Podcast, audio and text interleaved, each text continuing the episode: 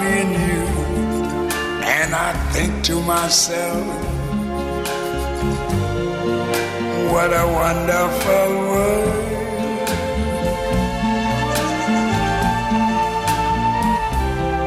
I see skies of blue and clouds of white, the bright, blessed day, the dark, sacred night. And I think to myself, what a wonderful world.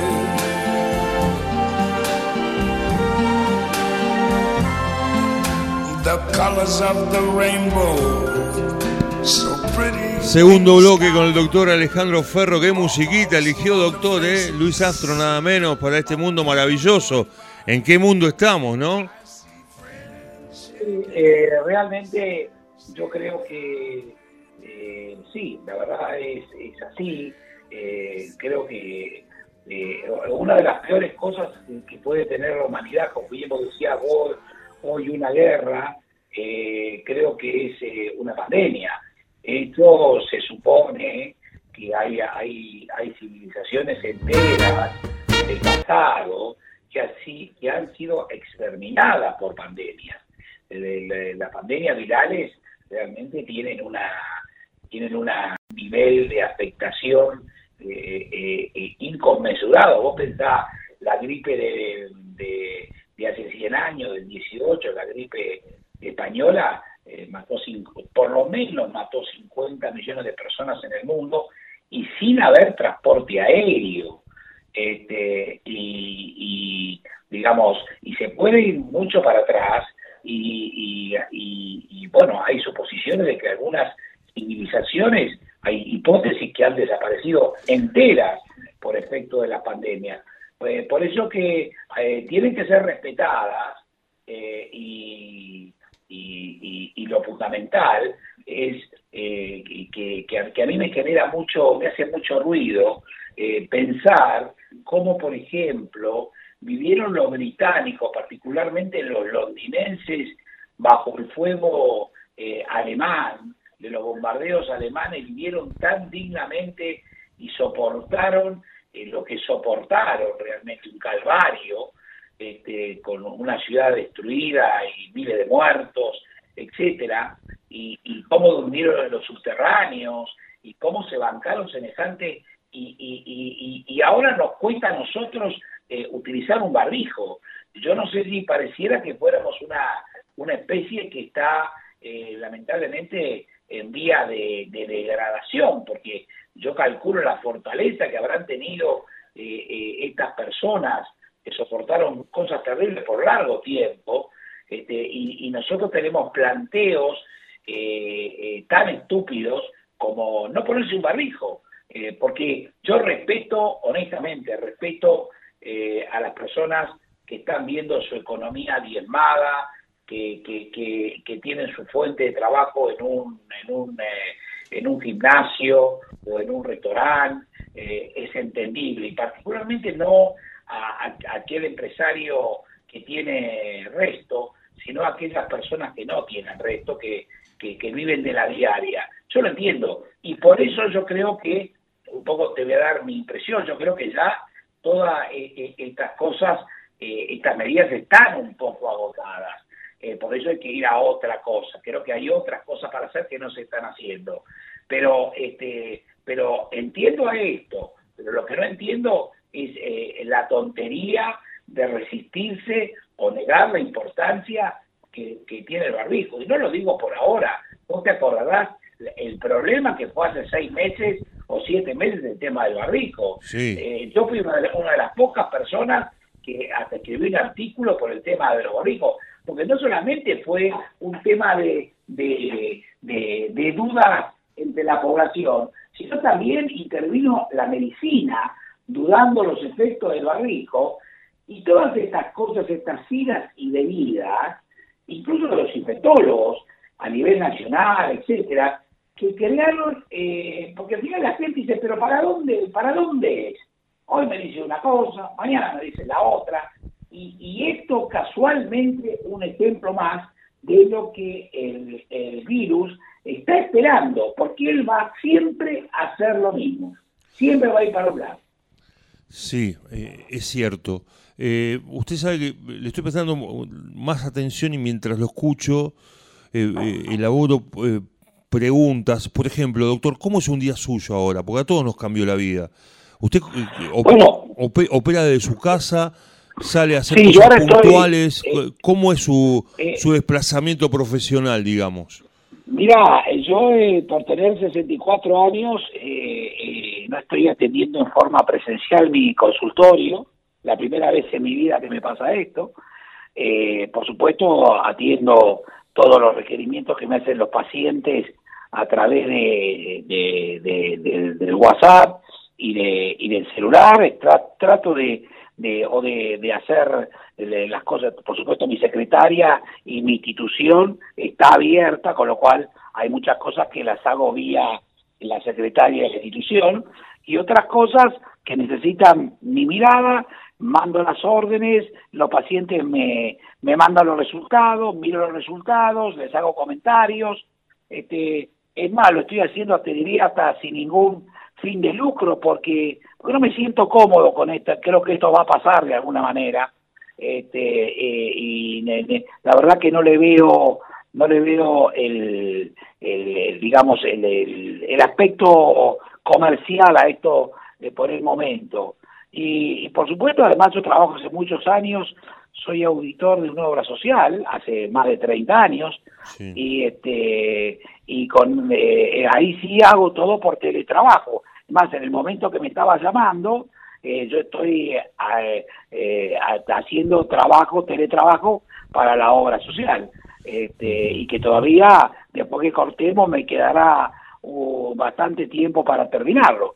O sea que en eso, en eso básicamente ocupo parte del tiempo, la otra parte del tiempo la ocupo estudiando, eh, preparando las actividades para, para eh, científicas, para la universidad, etcétera, y también requiere mucho tiempo y estar actualizado para hablar con los periodistas, porque, eh, digamos, vos tenés que, si te llaman es porque están confiando en que vas a decir eh, algo que realmente sea una palabra este, eh, pensada, centrada, este, digamos, no, no una palabra enloquecida, sino que diga las cosas como son, porque la gente quiere saber la verdad. Esto, en definitiva, yo asemejo eh, una, una pandemia, que en definitiva es una enfermedad que, que afecta a toda la sociedad, también la asemejo a una enfermedad personal. Vos, no, vos cuando vas a tu médico, querés que el doctor te diga lo que te pasa, no que te cuente una mentira y que vos te vayas fenómeno y tenés una enfermedad que, que, que, está caminando. ¿Por qué? Porque hasta tanto vos no, no tengas un diagnóstico concreto, eh, no vas a poder aplicar un tratamiento. Y esto es exactamente lo que pasó con la negación que tuvo la ciudad con respecto a la transmisión local.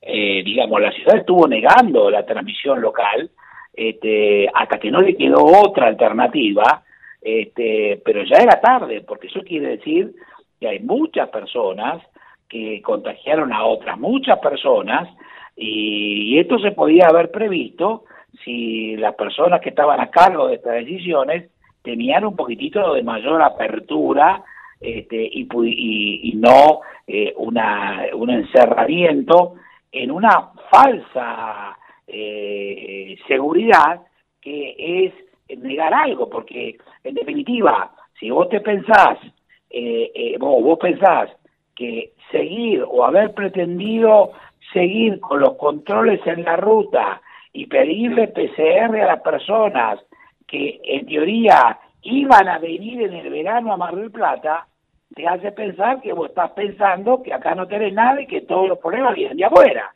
Y lamentablemente no es así. Bien, sí, es cierto. Usted recién hablaba de las obras sociales. ¿Cómo están las obras sociales en este momento crucial, doctor? Y bueno, las obras sociales obviamente que, que dependen de actividades que están eh, suspendidas, están eh, muy complicadas. eh, digamos, hay, hay obras sociales, ya sea que dependen de, del Estado, eh, o obras sociales que dependen de actividades que se están manteniendo, eh, que sus trabajadores están activos y están aportando, que obviamente la van llevando mejor. Eh, vos pensás, yo pienso por un momento en los gastronómicos, la hotelería, eh, están mal los empleados, están mal los patrones y están mal las obras sociales. O sea, es una cadena de estar mal. Y todo esto son los efectos colaterales de una pandemia, o sea, eh, no de la cuarentena. Acá el enemigo no es la cuarentena, es la pandemia. Independientemente que uno diría, eh, bueno, la pandemia, perdón, la cuarentena es una medida para tomar por un tiempo determinado y después moverse con otras cosas. Yo comparto y soy de seguida también, pero echarle la culpa, acá hay que echarle la culpa al virus por una parte y también a la sorcera de no hacer exactamente lo que hay que hacer. Y como dije hace un rato, meter la política dentro de la de la de, de las actividades de la salud o pensar que hay actividades que son más relacionadas con el Frente para la Victoria y otras actitudes que son más relacionadas con eh, Junto por el Cambio. Yo creo que eso es una pavada, este, porque, digamos, los virus no tienen ni moral ni tienen partido político. Entonces, este, creo que, eh, como dije al principio y lo repito de vuelta, vos en algún momento tenés que ponerte, y fundamentalmente si estás a cargo de un sistema de salud, o bien si sos un líder eh, político, tenés que por un momento pensar como lo pensaría el virus. Y el virus es muy sencillo, su mandato es infectar a todos los que pueda. Eh, doctor, usted hablaba de, la gente mayor, eh, la gente de la tercera edad que se quería referir, quería enfocar, quería puntualizar y por supuesto su palabra es eh, palabra es autorizada eh, para esta situación que estamos viviendo, sobre todo con los adultos mayores. Bueno, exactamente, y te agradezco que me lo que me lo remarques. Un poco como yo veo que, que está un poco agotada el tema de la cuarentena, que por supuesto hay que seguir cumpliendo a rajatabla eh, la, la medida que fije el gobierno, ¿eh? Eh, que, que realmente no son muchas las otras cosas que puede hacer. Independientemente de eso, sé que el cumplimiento de ellas va a tener conflictos. Digamos, eh, para, para, para, para ser claro, eh, Tandil está anunciando, no sé si lo, lo logrará o no, que ya va a dejar de cumplir la medida que dictamine el gobierno provincial. Con lo cual, eh, ahí te das cuenta lo que quiero decir. Entonces, si uno piensa esto, tiene que moverse con tiene que moverse en otra línea. Y el moverse en otra línea, ¿cuál es? Eh, este virus tiene los menores de 18 años una mortalidad del 0,04%. O sea que prácticamente la mortalidad es mínima en, eh, en, eh, en los menores de 18 años. Ahora, eh, eh, cuando pasan los 60 años, esta mortalidad es de el eh, 10% eh, en los 60 años. Y si pasa los 75, es el 20%. Y pasa los 85, es más del 30%. Entonces, de acá saca la conclusión que el grupo fundamental que tenés que ocuparte es de los mayores y de aquellos que tienen enfermedades asociadas. Esto es un poco lo que quiso hacer en principio Reino Unido, pero lo hizo de una forma inadecuada y no le fue bien. Y también lo quiso hacer el ministro, eh, el ministro eh, de Buenos Aires, eh, el ministro Quirós, y tampoco lo pudo porque creo que la política y, y, algunos eh, no lo interpretaron bien, pero lo que quiso hacer Quirós, y creo que estuvo muy bien, es en algún momento tratar de eh, que las personas que más se tienen que cuidar son las personas de edad y los que tienen enfermedades asociadas. Eh, y para ello tenés que hacer una campaña muy fuerte, con cara muy seria, eh, los funcionarios, diciendo tenemos un problema y no tenemos la solución del problema, con lo cual lo que queremos es que aquellos que son los que tienen más riesgo no les pase nada o les pase lo menos posible. Porque no es solamente que los grandes y los enfermos son los que van a morir y de hecho los que están muriendo, sino que además son los que saturan los servicios de salud. Entonces, si vos dirigís una campaña hacia ellos diciendo cuídate vos, que nadie se va a cuidar mejor que vos, están logrando un beneficio muy importante, perdón, o eh, pretendés un beneficio muy importante. Y, eh, y el mensaje, eh, si vas ahondando el mensaje, el mensaje es que por supuesto esto que digo tampoco es para todos, y ahora voy a decir por qué, pero para muchas personas el mensaje es quédate en tu casa o salí a caminar con tu conviviente o convivientes, pero no te juntes con personas que no conviven con vos, a menos que estés a más de dos metros y con el uso de barrico. Eso quiere decir que me puedo juntar en el quincho de mi casa con mis hijos que no viven conmigo. La respuesta es no, ni con mis hijos, ni con mis padres, ni con mis hermanos. No me puedo juntar ni en mi casa, ni en un restaurante. ¿Por qué? Porque no puedo estar sentado a 60 centímetros de, en una mesa de 4 de 6 con personas que no convivo. Porque esto está claramente demostrado que esta es una forma importante de transmisión. Entonces, en vez de, de, estar buscando el sexo de los ángeles diciendo que la ciudad no tiene transmisión o todas estas eh, eh, boberías que se han dicho, yo me encargaría de hacer una campaña, y se lo he propuesto al intendente Montenegro, por quien tengo los mayores respetos eh, por las redes sociales y por algún artículo en el diario también, proponerle que dirija conjuntamente con las autoridades provinciales y nacionales en la ciudad una campaña para eh, cuidar a los mayores y a la tercera edad y, a, y a los que tienen problemas de salud Además, porque la ciudad está, es una ciudad que tiene muchas personas de la tercera edad. ¿Me seguís hasta acá? Perfecto, perfecto. Perfectamente, doctor. Eh, yo entiendo que esto que yo digo que parece eh, sencillo, tiene un problema. El problema es cuando vos le decís a, una familia de bajos eh, recursos que viven todos en una habitación o en dos que vive el abuelo con los chicos y con los nietos y que los eh, hijos eh, o nietos tienen que salir a trabajar y, cuando vuelven no tienen donde aislarse los mayores. Esto es un problema y para esto no tenemos una, una, yo no tengo una solución. O sea, vos le podés, le podés decir a esa gente que se cuide lo, lo que más pueda eh, y que cuiden al mayor que vive, pero no es lo mismo yo que vivo en una casa eh, cómoda con mi esposa, pero mis hijas viven en otra parte, con lo cual yo simplemente no, la, no las veo a ella, este, pero eh, o pasan este, por la puerta y me dejan algo o yo le doy algo, pero eh, no hacemos reuniones familiares y en definitiva es una decisión que hemos tomado nosotros, pero yo veo que en mi barrio hay mucha gente que se reúne, hoy fui a comprar una, una comida, una casa de pasta que yo voy siempre, y, la dueña me decía, en el fin de semana tenía pedido de 8 o 10 porciones de tal o de cual cosa. Entonces, vos te das cuenta que se están haciendo reuniones. Eh, y esto lamentablemente es lo que no hay que hacer.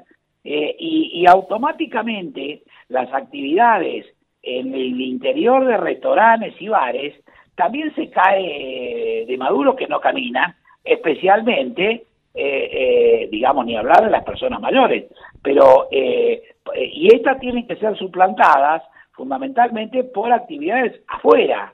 Hay que cortar calles, veredas, hay que poner mesas, ahora ya viene el tiempo, si Dios quiere, viene el buen tiempo, este, hay que poner estufa que caliente en la cabeza, y la gente tiene que sentarse afuera porque esto va a seguir, Sergio. Esto no termina, como decíamos, hasta avanzado el otoño que viene.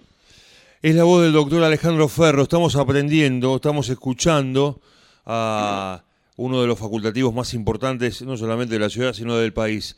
Hacemos la última pausa, Alejandro, y ya estamos otra vez. El placer de saludarte aquí en la radio.